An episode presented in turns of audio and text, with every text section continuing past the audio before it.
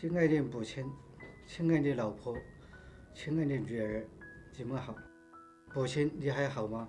儿子又有十九天没有听见你慈祥的声音了。八十四岁的人了，要保重身体。你的身体虚弱多病，儿子心里担心。由于工作需要，儿子今年不能回家陪你过年了。请你不要担心儿子的生活与安全，儿子会注意的。人们常说“家有一老，如有一宝”，你的健康是我们做儿女的最大幸福。父亲走的时候没能见上最后一面，是儿子对父亲的愧疚，也是儿子的遗憾。儿子等这个工作做完了，就回家来看你，回到你身边尽孝，原谅儿子，不要牵挂。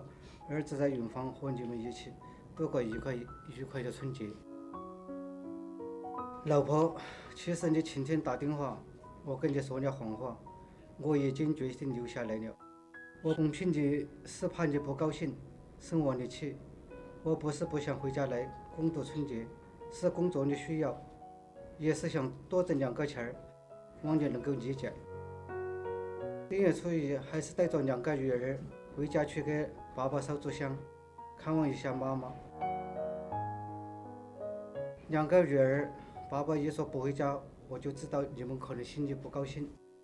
可是爸爸是为了多挣点钱，让你们好好读书，长大后能有个固定的工作。爸爸不在你们身边，在家要听你们妈妈的话，好好读书，希望成绩，成绩。跟你们妈妈一起正月初一回老家，给你们爷爷磕个头，给你们奶奶拜个年，祝你们在家过个愉快的春节。